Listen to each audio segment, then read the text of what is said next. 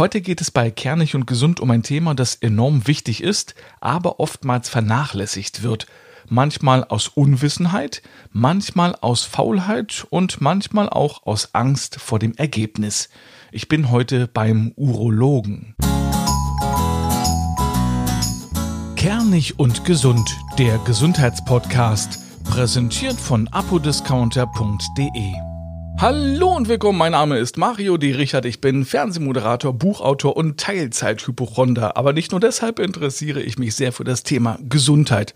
Und so kam es auch zu der Idee für diesen Podcast. Ich bespreche jede Woche einmal in einer neuen Folge mit Fachärzten und Experten ein Thema, direkt mit viel Spaß dabei und garantiert fachchinesisch frei.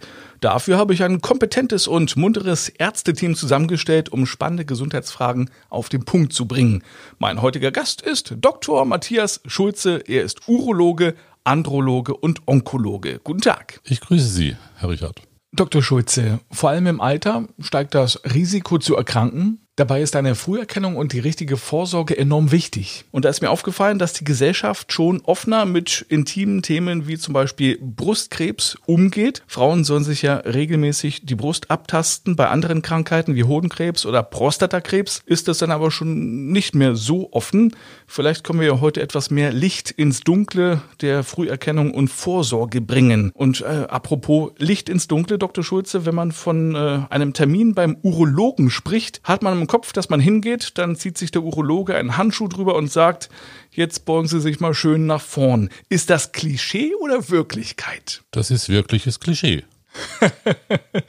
Aber da kriegt man doch Angst. Nein, also äh, ich gebe Ihnen recht, ähm, das, äh, das Klischee ist schon so, dass es mit etwas Witz verbunden ist äh, in der Gesellschaft und äh, manche äh, haben da auch ein bisschen Angst, äh, manche haben da auch ein Kopfkino, wie auch immer. Aber die Tastuntersuchung ist eine alte Untersuchung, ist eine wichtige Untersuchung und die gehört zur Prostatakrebsvorsorge dazu. Das heißt aber, Sie sagen schon vorher nicht nur guten Tag, sondern besprechen erstmal die Problematik oder geht es gleich ans Eingemachte? Es geht schon dann äh, zügig ans Eingemachte. Wir äh, kommen da relativ ohne Umschweife dorthin. Aber Spaß beiseite. Natürlich äh, wird äh, erstmal äh, das Thema Vorsorge oder besser Früherkennung besprochen, denn eine äh, Früherkennungsuntersuchung schützt ja nicht vor Krebs, sondern äh, sie wahrt die Chance, eine Krebsheilung durchzuführen, falls man Krebs erkennt und ihn dann in der Frühphase äh, diagnostiziert. Ähm, das ist der Sinn der Früherkennung und äh, das wird natürlich eingangs mit den Patienten besprochen und äh, und die Früherkennungsuntersuchung sollte man ja dann auch durchführen äh, lassen, äh, wenn man sich wohlfühlt. Das ist der Sinn der Früherkennung, ne? weil oftmals noch äh, die Meinung herrscht, mir geht's doch gut, äh, ich muss nicht zum Arzt. Ähm, die Früherkennung ist wie manchmal beim der TÜV, beim Auto. Man fährt auch dorthin, äh, wenn man meint, äh, die Karre ist in Ordnung. Ja, und meistens ist es dann hoffentlich auch gut. Und meistens ist es gut. Das ist völlig korrekt. Ähm, der Großteil äh, der Männer äh, ist äh, nicht nur beschwerdefrei, sondern äh, wir diagnostizieren dort auch einen normalen Befund, alles entsprechend und äh, das ist auch gut so. Aber der Sinn der Früherkennung ähm, liegt ja gerade bei den Erkrankungen, die eben sehr häufig vorkommen, ne? die quasi auch einen fast Volkserkrankungsstatus haben. Und da ist die Wahrscheinlichkeit natürlich auch groß, dass wir was erkennen. Und ähm, weil wir in der Frühphase äh, heilen können, macht äh, der ganze Sache Sinn. Ne? Nicht nur individuell, sondern auch äh, für die Gesellschaft. Aber wie läuft denn so eine Untersuchung auf Prostatakrebs ab? Also die Untersuchung ist eigentlich klassisch verbunden mit einer Untersuchung des Enddarmes äh, mit dem Zeigefinger des Urologen, wo er die Prostata abtastet. Dann kann er auch mal einen Eindruck bekommen, ob äh, im Enddarm alles äh, soweit in Ordnung ist. Hämorrhoiden, manchmal auch ein Enddarmkrebs. Das ist zwar selten, aber kann man damit auch äh, mal erreichen. Aber dann haben wir das Armentarium natürlich des Ultraschalls, wo wir eigentlich äh, sehr zügig einen guten Überblick uns verschaffen können. Wie sehen die Nieren aus? Wie sieht die Blase aus? Und äh, deswegen heißt der Urologe Urologe, das ist die Lehre des Urins. Aus dem Urin können wir sehr viel sehen. Ne? Und ich kann nur jedem sagen, der äh, sichtbar Blut im Urin hat, bitte sofort zum Urologen. Das muss abgeklärt werden. Das kann im besten Fall eine Entzündung sein, das kann ein Stein sein. Aber es kann auch äh, ausgelöst werden durch einen Krebs äh, der Blase oder der ableitenden Harnwege. Was können Sie den Männern sagen, die Angst davor haben, dass da ein fremder Finger am Po ist?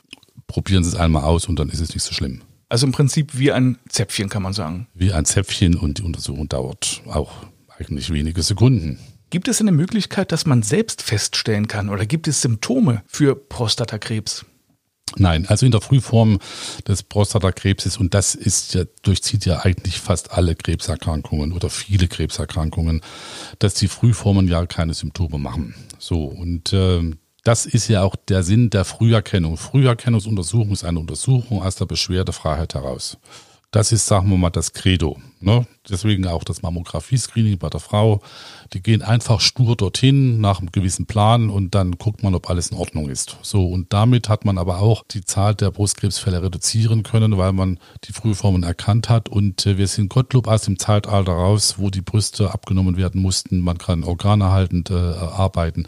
Also das hat auch was mit Lebensqualität am Ende des, äh, zu tun. Wir müssen das auch vermitteln. Das heißt, die Leute haben Angst, wenn sie mit der Krebsdiagnose konfrontiert werden. Aber wenn wir den Leuten sagen, die Therapien sind heute durchaus äh, äh, verträglich. Sie sind damit auch akzeptabel. Sie sind wirksamer.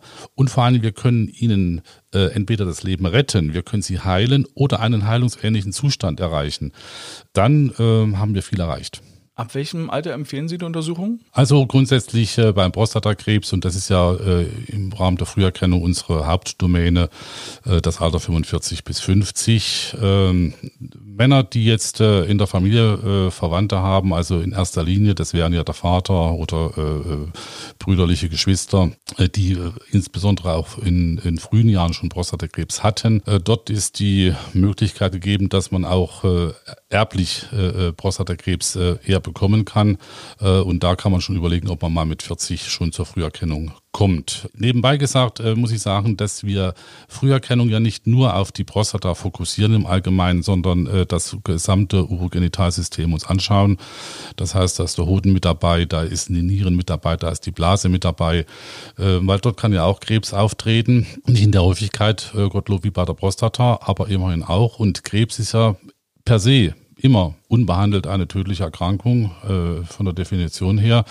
Und von daher äh, schauen wir uns äh, das mit an. Und wenn ich auf den Hodenkrebs nochmal zu sprechen komme, wenn wir das Thema Früherkennung haben, der Hodenkrebs ist ja in aller Regel äh, der Krebs des jungen Mannes. Ne? Also im äh, beginnend im zweiten, dritten bis vierten Lebensjahrzehnt, äh, da sind ja die Erkrankungshäufigkeiten am höchsten. Das ist kein Krebs des alten Mannes. Und hier ist, wenn ich äh, mit dem Bild des Brustkrebses reden kann, gehört das Abtasten des Hodens dazu. Und wenn die Partnerin eben auch mal feststellt, oi, du hast doch da was am Hoden, was nicht hingehört, dann heißt es, bitte vorstellen beim Urologen. Es traut sich doch kaum ein Mann, sich selbst äh, an den Hoden zu fassen. Das wäre mir neu. Vielleicht redet einer, äh, vielleicht reden die Männer nicht so drüber, aber äh, die meisten kennen, glaube ich, ihren Körper schon ganz gut. Also ich muss ganz ehrlich sagen, ich mache es nicht, aber jetzt nicht missverstehen. Es ist schon noch alles in Benutzung, aber ich greife nicht dorthin, um nachzuschauen oder nachzufühlen, ob alles okay ist. Ja, aber man kennt doch seinen Körper, man, man äh, äh, sieht ihn, man sieht ihn im Spiegel, man tastet die Körperregionen ab, man duscht, man badet. Also da sind doch die Dinge, wo man äh, auch da Körperkontakt hat. Und wenn mal das Lip nicht richtig sitzt, muss man es ja auch wieder gerade rücken. Ja, ist vielleicht auch die Angst dabei, äh, dass man was findet, dass da etwas Knotiges dabei ist? Das ist äh, ein wichtiger Aspekt, äh, dass viele Leute das verdrängen, wenn die was tasten. Und äh, diese Fälle haben wir leider auch, äh, gerade beim Hodenkrebs, wo wir eben was Fortgeschrittenes haben. Und äh, auch bei den anderen Erkrankungen, Stichwort Darmkrebs, Stichwort Prostatakrebs, äh, dass man eben sagt, oh Gott, äh, ich mache das nichts, mir wird schon nichts passieren. Das glückt auch in vielen Fällen, vielleicht sogar der Mehrzahl der Fälle, das ist völlig korrekt. Aber wenn die Männer wissen, und das sollten auch die Frauen wissen. Ähm, die wissen das ja vielleicht sogar noch besser als wir Männer, weil die Vorsorgefreudigkeit, die Früherkennungsfreudigkeit bei Frauen natürlich viel größer ist, ähm, weil das Thema Brustkrebs natürlich auch politisch äh, vielleicht noch einen anderen Stellenwert hatte, der Mann vielleicht auch sich stärker fühlte, ist das Vorsorgethema bei der Frau stärker ausgeprägt. Aber die Männer holen nach. Aber trotzdem muss man sagen, dass vielleicht doch noch die Hälfte der Männer die Früherkennungsmöglichkeiten nicht, Klammern, ausreichend nutzen. Dann bleiben wir gerade nochmal explizit beim Hodenkrebs. Was kann man denn da fühlen? Also gibt es da einen speziellen Griff, den Sie empfehlen? Äh, wie oft muss man das machen? Ähm, ja, wird es knotig? Ist der Hoden dann größer? Ist der weicher? Wie fühlt sich das an, wenn man äh, was findet und man auf jeden Fall zu Ihnen kommen sollte? Also grundsätzlich muss man sagen, was nicht hingehört, gehört abgeklärt. Ne? Als in aller Regel kennt man seinen Hoden, das äh, behaupte ich jetzt einfach mal. Und insbesondere, wenn irgendwas hart ist, dann erst recht. Und dann auch ohne Zeitverzug bitte. Beim Robert Koch Institut kann man nachlesen, dass von 400.000 neuen Krebserkrankungen im Jahr die Hälfte über 65 Jahre alt ist. Steigt denn wirklich das äh, Risiko, im Alter an Krebs zu erkranken? Also natürlich ist eine Krebserkrankung ein Risikofall. Das ist ganz klar. Und aufgrund unserer äh, demografischen Entwicklung, aufgrund äh, der zivilisatorischen Fortschritte werden wir einfach älter. Und damit erleben wir manche Krankheiten eben auch häufiger. Und ähm, ich hätte beinahe gesagt, es ist gut so. Das ist an sich nicht gut so, aber äh, das kommt dann eben dazu, dass manche Krankheiten dann häufiger auftreten, weil wir sie einfach erleben. Ne? Die Leute sterben eben nicht zeitig mit 60 am Herzinfarkt so und dann bekommen sie mit 70 Prostatakrebs möglicherweise. Und darauf liegt der Fokus auch, äh, dass wir das erkennen, damit die Leute möglicherweise 90 werden.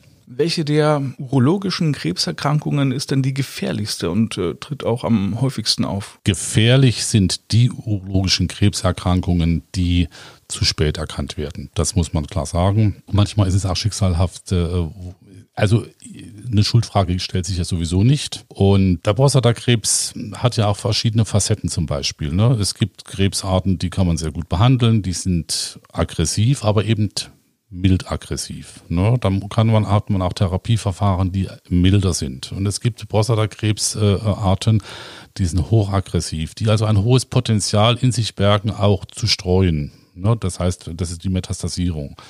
Und äh, das ist natürlich dann oft ein Problem dann für alle Beteiligten. Ne? Also nichtsdestotrotz, wir können das ja am Anfang gar nicht differenzieren. Ne? Und wenn am, äh, ein, Prostatakrebs diagnostiziert wird, dann muss man stadiengerecht, altersentsprechend und äh, tumorspezifisch behandeln. Wir reden gleich auch nochmal weiter über Prostatakrebs, doch vorher gibt es eine ganz kurze Unterbrechung für unseren Werbepartner.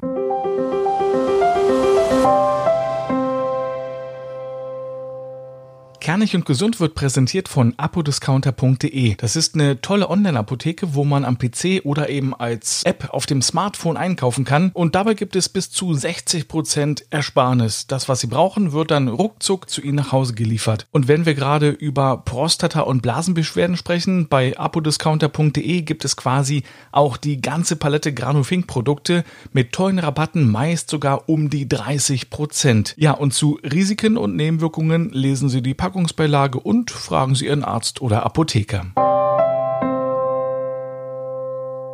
Zurück zu Früherkennung und Vorsorge. Wir sind stehen geblieben beim Prostatakrebs oder überhaupt äh, urologischen Krebsarten. Welche Risikofaktoren gibt es denn da? Ich habe es ja schon äh, kurz angerissen. Beim Prostatakrebs äh, kann es auch eine familiäre Komponente geben, äh, die man äh, hinterfragen soll. Also äh, wer in der Familie Prostatakrebs äh, bekanntermaßen vorgefunden hat, der sollte das auch mal auf sich reflektieren, ob er erblich mit betroffen sein kann. Ähm, die Ursachen beim Prostatakrebs sind ansonsten nicht äh, ganz geklärt. Offensichtlich hat es auch eine zivilisatorische Komponente, Ernährung, Überernährung und solche Dinge. Beim Blasenkrebs äh, ist der klassische Risikofaktor das Rauchen, nicht nur beim Lungenkrebs, auch beim Blasenkrebs, im Übrigen auch beim Nierenkrebs. Äh, das sollte man vielleicht auch nochmal äh, benennen. Ne? Viele denken immer, Rauchen schädigt nur die Lunge, sondern eben auch Niere und Blase. Woran liegt das?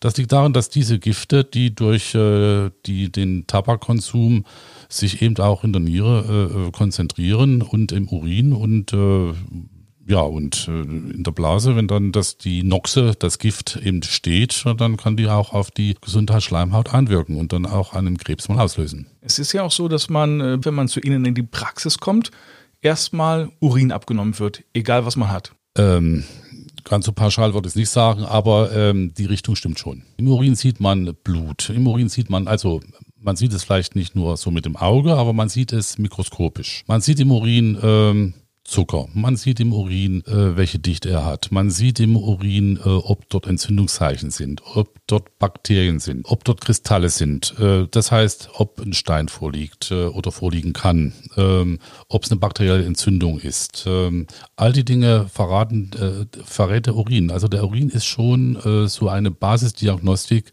die wichtig ist, die sehr wichtig ist in der Urologie.